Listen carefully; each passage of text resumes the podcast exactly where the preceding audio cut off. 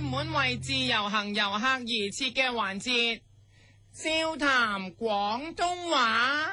噔噔噔噔噔噔噔噔噔噔噔噔噔。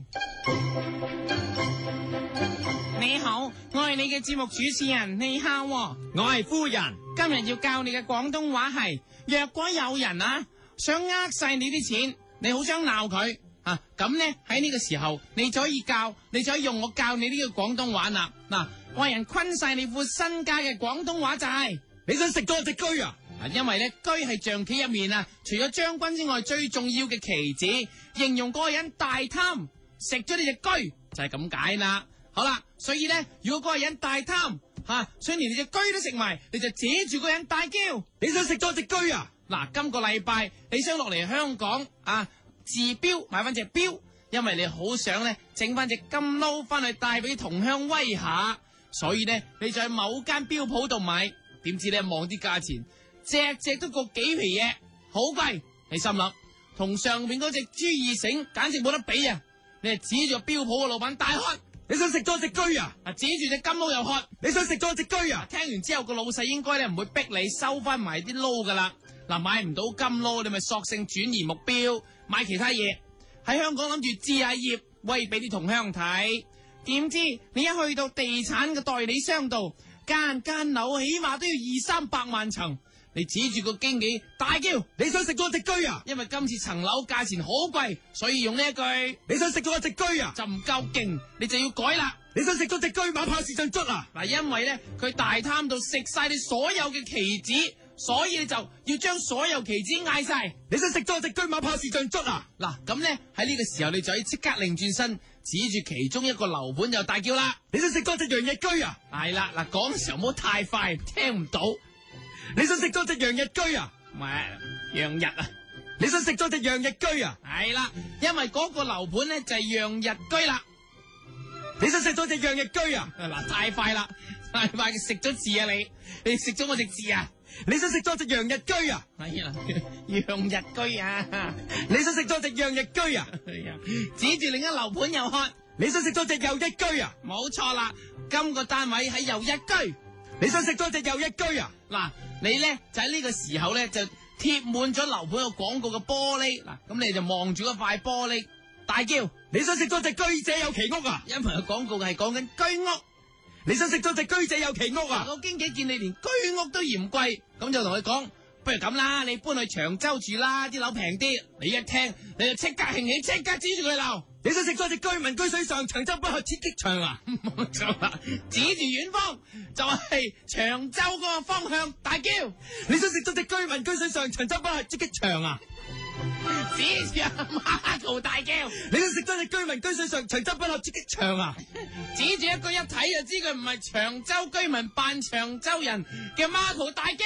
你想食多隻居民居水上長洲北去刺激場啊？ 咁啊，點知個經紀見你指住遠方嘅 Marco 大叫，即刻表示佢都係 Marco 嘅 fans，仲揾咗個筍盤俾你添。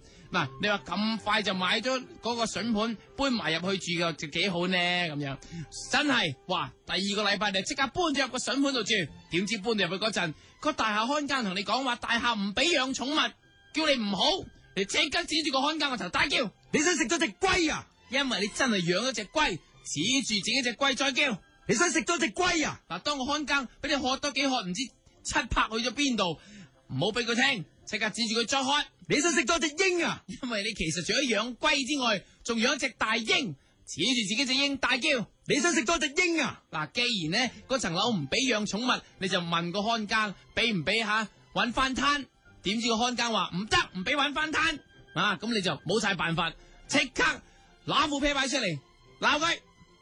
你想食多隻騾啊？嗱，擂係啤牌即擂傾嘅擂，所以咧佢唔俾你賭錢，你就話好似賭神一樣，攞起四條煙對住個看更大喝。你想食多隻騾啊？嗱，攞住四條煙就唔應該講擂嘅，你想食多隻煙啊？咩話？你想食多隻煙啊？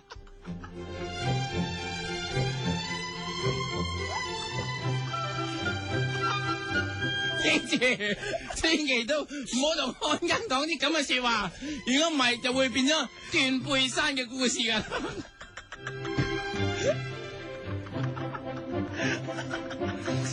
又唔俾养寵物，又唔俾土錢，你真係好嬲！點知你發現原來層樓連車位都唔包，所以你嗰刻好嬲，即刻指住自己架車大叫，因你想食咗入去房居啊？為你自己嗰只有架房車，當然居係計車咁解，所以你就要同佢講。你想食多我架房居啊？係啦，其實你唔止一架房居，仲有其他車，所以你指住看更大叫， 你想食多一只房居、跑居、貨居、垃圾居、古董居啊？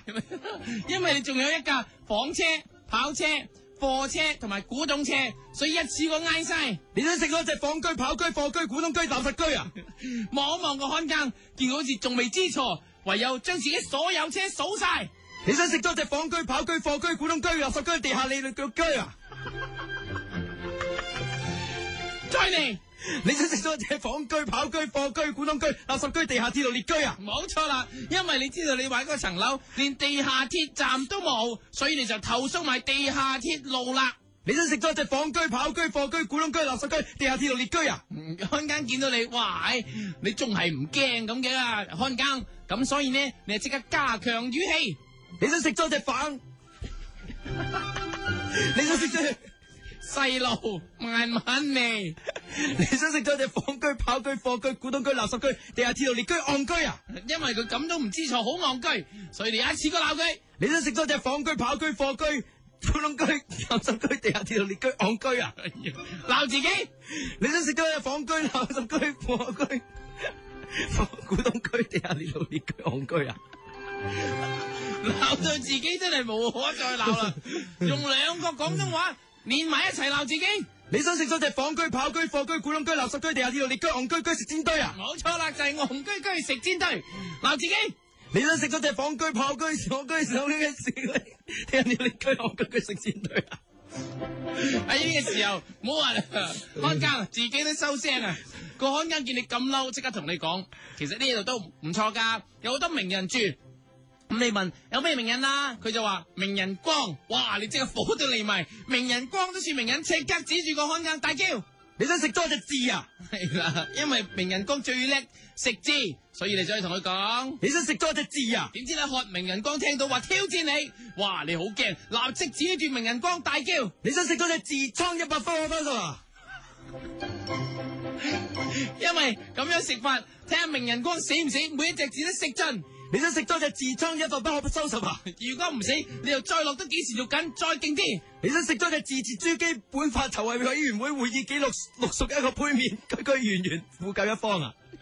呢個食法，名人光都認識啊！再嚟，你想食多只自治珠基本法籌備委員會會議記錄錄屬一個杯面，區圓護教一方啊！呢個都唔得啊！順口啲，你想食多只自治珠基本法籌備委員會會議記錄錄屬一個杯面，面面區圓護教一方啊！講到信為止。你想食多只自治珠基本法籌備委員會會議記錄錄屬一個杯面，面面區圓護教一方啊！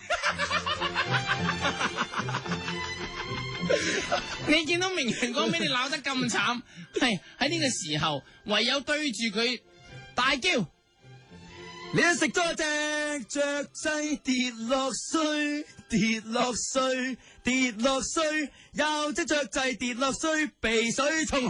好無端端唱快咗得㗎，你 keep 住個 beat 㗎嘛。你因為呢句咧，見到名人光就好似雀仔跌落水咁慘，所以就唱。你一食多只雀仔跌落水，跌落水，跌落水，又只雀仔跌落水，被水沖去。點知名人光聽到你咁鬧佢，諗起自己其實未俾人咁鬧過，好寂寞，好想揾翻個人陪。你唯有安慰名人光，指住佢唱。你想食多只居講戀愛，都只不過是氣氛。我的戀愛運不怕是氣氛。可能你真係有啲聽唔出你細咩歌。其實呢一首就係梁漢文嘅《羅曼蒂克》，希望羅曼蒂克佢温柔咁樣安撫佢。你想食多只居講戀愛，都只不過是氣氛。我的戀愛運不怕是氣氛。點知光仔竟然唔領情，所以你唯有即刻反鬧翻佢。呢個世界上有精仔、有懵仔、有叻仔、散仔、賭仔，你想食咗戇居仔？你都食咗我只啊，流咗，再嚟。呢個世界上有精仔，有懵仔，有叻仔，散仔，賭仔，你想食咗你黃居仔？呢啱啦，指住阿戇居光我大叫，個世界上有精仔，有懵仔，有叻仔，散仔，賭仔，你想食咗只黃居仔？因為你咁話國際，咁都唔領情，戇居，所以你就同佢唱。你想食多隻，居然相信將來再必可一起與你繼續再點烈火。本來應該係依然嘅， 但因為明人光係食字光嘅關係，我哋要打到佢，所以變成居然。你想食多隻，居然相信將來你終可一起與你繼續再點烈火。見到佢咁樣，佢自己都好羞愧，所以你立即再笑佢。你想食我隻居號，令我糊塗居號，叫我心痛苦居號。想同佢話嗰個最後嘅句號，你想食我隻居號，令我糊塗居號，叫我心痛苦居號。好啦，今日笑談廣東話都畫上最後一個句號啦。臨走之前，我哋再聽多一次鬧名人光富甲一方嘅嗰句名言，準備 go。你想食多隻自治豬基基本法籌備委員會會議記錄錄數一個杯麵面居然副教一方啦。多謝收聽，笑談廣東話。噔噔噔噔噔噔噔噔噔噔噔噔噔。一个人的时候，听荔枝 FM。